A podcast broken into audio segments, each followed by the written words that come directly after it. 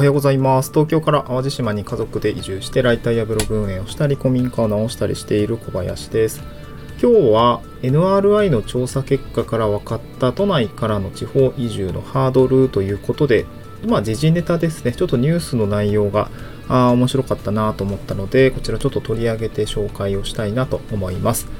で今日の、まあ、ニュースネタの記事については概要欄からあのマイナビニュースさんのですね、えー、記事貼り付けておりますので、まあ、あのグラフとかはこちらの方が見やすいかなと思うので、えー、よかったらそっちも見てみてください。で今日どういうニュースがあったのかなっていうはまず見出しのご紹介しつつ、まあ、どういうデータがあったのかっていうところをご紹介してまあ、どういう読み解き方をしたのかっていうところをですね、個人的には、えご紹介したいなと思います。で、どんなニュースだったかっていうと、東京で働くビジネスパーソン、郊外地方移住以降が微増、最大のハードルは NRI の調査ということで、野村総合研究所さんですね、NRI というのは。が、あえっと、12月4日にですね、まああのまあ、今年の4月ぐらいに調査をした、まあ、都内の大企業に勤務する20代から60代の男女3090名ですね、まあ、結構母数は多いのかなと思うので、わりかし信頼度は、えー、まあ100名とか調査だとちょっとえブレが大きいと思うんですけど、まあ、3000人ぐらいいたら、まあまあそんなにブレないだろうということで、あの調査結果が出ていました。で、これどういう調査結果が分かったのかというと、まあ、都内で働く人の出社頻度ですね、こちらをまず調べていました。で、コロナ前って どれくらい出社してんのかっていうと、まあ、なんていうんですかね、うん、コロナ前ってもう80%以上が週3日以上出てますって、まあ、普通に勤務してます、出勤してますっていう人が大半だったんですけども、えー、まあ、コロナ明け、えー、の2022年2月ぐらいについては、えー、っと、どういう状況、まあ、コロナ禍っていうんですかね、っていうのはどうなったかっていうと、まあ、出社頻度が週3日以上だったのって、まあ、かなり減っていて50%ぐらいですね。全体が59.7%が3日以上でした。で、今どうかっていうと、2023年の7月どうかっていうと、もう、あの、週3、あ、えっとね、週3以上っていうのが、まあ、75%、まあ、ちょっと回帰してるんですね。出。出社頻度が回帰している。ということで、まあ、なんていうんですかね、まあ、出社してねっ、元に戻そうよっていう傾向が出てました。で、これもちろん、なんか大企業、めちゃくちゃ大企業、外資の大企業ですね、アップルだったり、イーロン・マスク、あれ、ツイッター X とかの会社も、まあ、生産性が落ちるよねってことで、まあ、戻されている傾向にもあるかなと思います。まあ、これ結局人によるんですけどね、在宅で仕事できない人は会社でやった方がいいと思うし、そう。まあ、選択肢があるっていうことが個人的には大事かなと思うので、生産性上げるんだったらね、それはなんかどっちでもいいと思うんですけど、まあ、つまりそういう出社に戻すっていう状況ですね、勤務先の方針とかルールが変わって、えー、出社を求められるからという理由で、まあ、もちろんまあ従わないといけないんで、えー、ていう、なんですかね、出社すべしないといけない状況になってきたという感じなんですね。で、そうなると、どうなるのかっていうと、うんと、やっぱ、なんていうかな、フルリモートでややれていた、体験したんだけども、なんかそれがこう、戻らないといけなくなるっていうような感じになっちゃうと思うんですよ。なんか心理的に。なんか前は働けてたのにみたいな、在宅でも働けてたのにみたいな感じで、で、在宅で働いていると、結構その郊外だったり地方以上ニーズって高まる傾向にあるんで、あるらしいんですよね。まあこれ僕もそうだったんですけど、2年ぐらい在宅勤務していたので、なんか別に東京じゃなくてもいいやんっていうふうにめちゃくちゃ思いました。家賃高かったし。ってなった時に、まあ多分こういうニーズってえっと、コロナ禍は本当に高かったかなと思います。コロナ移住みたいな、あの、開けたらちょっと移住の活発になってくるみたいなことがあったと思うんですよね。うん。で、それが出社回帰にな、出社に戻すようになって、えー、言われた時には、まあ、当然、あの、嫌だなって思う人もいて その時にこう、仕事、なんかジョブチェンジをして、在宅勤務できるように転職したりとか、そういう人が増えてくると思います。で、そうなったら、やっぱりまた、そので、コロナ禍で地方移住なんとかいいなとかね、え郊外に住みたいなって人が多分ふつふつと若干その潜在的に増えてきたのかなと思うんですけど、まあ、そうなった時に、まあ、なんていうんですかね、うーん、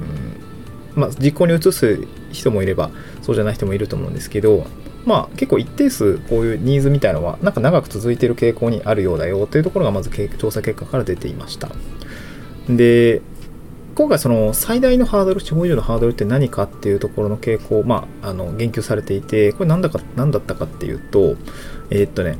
これ年代別によっても変わるみたいなんですけども、なんか総合トータル的に見ると、なんかね、結構意外だったのが、なんかね、買い物などの利便性が下がる、商業施設が遠くなるっていうのが一番多くて、22.8%だったんですよね。うん。で、あとは、えーと、公共交通機関が整備されてないっていうのもなんか今回ピックアップをされていて15.1%でした、まあ、上から言うとまず買い物などの利便性が下がる商業施設が遠くなる22.8%で第1位。で第2位が自身や配偶者の現在の職場から距離が遠くなる。これが第2位で16.5%でした。3つ目が単に引っ越しがめんどくさい。これが16.2%。この人いるんだね。で、4つ目が先ほど申し上げた公共交通機関が整備されていないっていう、まあこれがハードルになっているというのが15.1%ですね。で、あとは、あ最後5番目、もし、あの、ピックアップをしておくと、引っ越し代や敷金などを支払うための金銭的な余裕がない。えー、これは15.0%ですね。うん。そうなんか意外となんか転職したいとか転職が必要なんだけども転職先に不安がある、まあ、あの収入面になってる求人の有無っていうのは意外とハードルとしては低くなかったんですよね。11.6%でこれ第8位ぐらいだったんですけど。なんかこれもっと多いんじゃねえかなとは思うんだけどもなんか都内の人ってやっぱあれなのかもしれないですね。うん。まあなんかリモートで働けるから別にそこはなんかリモート企業も多いところだったと思うんで、なんかその辺はあまり不安になっていないのかなとも思いました。なんかこのデータを見る限りは。3000人に聞いて、仕事とか転職、まあどうだろうね。転職、やっぱハードルだとは思うんだけども。うん。でもそんなことよりもなんか買い物などの利便性が下がるとか商業施設が遠くなるっていうようなところだったんですよね。なんかこれはすごく面白いなと思いました。うん。なんか別に買い物、利便性下が、下がりますかね？なんか、実際の肌感とちょっと、ちょっと違くて。うん、まあ多分これ、どうだろう？うん、多分商業施設、だララポートが遠くないとか、もうなんかイオンしかないじゃん、みたいな そういうのあったりすると思うんですけど、確かにね、渋谷とか池袋だったり新宿みたいな、やっぱり大手百貨店が入っているようなね、中核都市みたいなところが近いには越したことない。見て、見て楽しむ、見て買い物をする分には、うん、やっぱそっちの方がいいと思うんだけど、言ってよ、そんな買わなくねってよとか 思ったりはするんだけども、実際まあ Amazon があったらそんなにね、僕も島に住んでますけど、まあ、島って言っていいのかね、道続いてるからちょっとあれだけど、別に翌日とかにも届翌々日ぐらいになると2日には届くから、あんまり買い物の利便性が下がったかって言われると、うん、なんかあんまりそういうとこは感じないので、そこはやっぱり多分見た目で、表面的な悩みの、まあなんかハードルに感じている部分と、実際的にあのハードルに感じる部分っていうのはやっぱちょっと違うんだろうなと思いました。うん、そう思いましたね。こう第1位の理由は買い物などの利便性が下がる商業施設が遠くなるっていうところはあなんかちょっと僕ともギャップがあったので、えー、なんか面白いなと思いましたね。うんまあ、とはやっぱり仕事の話はなんかその結構移住県、まあ、島内の人って、まあ、それなりに仕事バリバリやられている人がいらっしゃるかなと思うんですけどなんかテレワークをやった結果テレワークに制限がかかってきた、まあ、そういう会社の意向になってきたことによって多分なんか理想の働き方と違うなみたいな思った人って結構増えたっぽいんですよね。なんかね、こう記事の中ではテレワークの制限によって理想の働き方が実現できないことが理由、それを理由に、まあ、移住以降につながっているっていう、まあ、回答者がですね、結構、えー、と23.6%、4人に1人がそういうふうに答えていたんですよね。うんだ出社頻度を、まあ、会社なんていう会社での働き方として出社頻度が多いっていうのは、まあ、結構転職の判断軸の一つになっているんだなっていうのがなんかねあの推察されていますよっていうのが結果としてここには出ていました。うん。そうこれはねでも僕もすごく思いますね。子供とか持ったりするともうなんか出社してらんないというか いやなんか朝の余裕が多分全然違うと思うんですよね。やっぱ嫁今出社のある仕事してるんですけどやっぱりその子供たち、まあ、朝は我が家は子供たちにあの今日どっちが保育園送ってほしいのってママがいいのパパがいいのって一応聞いて子供の意向をなるべく組んでいくようにしてるんですけどママと行くんやったらこの時間の間にも全部せなあかんよみたいなことを 言っているんですけどまあ最近冬になってきたら全然起きれなくて 布団から出てくるの遅いからみんなもう私が送っているんですけど、まあ、やっぱりねこう僕今個人事業主フリーランスで働いてるんで特に出社時間とかないので余裕があったりするんですけどやっぱそうなると朝の、まあ、片方どちらかそういう人がいてくれたらね、えー、そっちに任せることができるので比較的余裕があると思うんですけど両者2人とも出社っていう感じになるとめっちゃ大変だなと思いましたね。うん。そう時間に縛られる出社の時間に縛られるっていうのは結構きついかなと思います。やっぱり子供たちも何、えー、て言うのかな熱とかよう出すんですけど、そこの部分はね、お互いが出社していると、どっちが休むんでんみたいな感じになると、やっぱちょっとやっぱフレキシブルさに欠けるので、ワークスタイル、ライフスタイルの中で、まあ、そういったところで、まあ、在宅で勤務ができたらね、その、まあ、日中、例えば子供面倒見てて、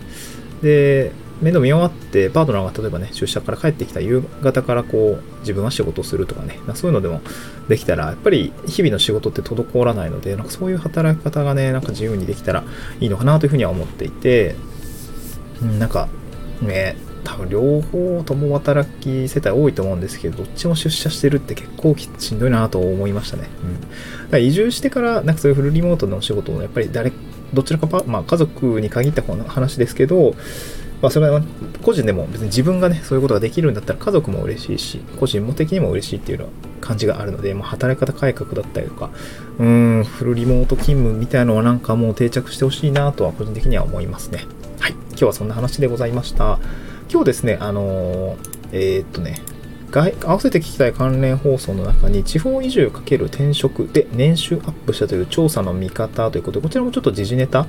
えー、まあ、結構前のニュースなんですけど、あのまあグラフとかが結構出ている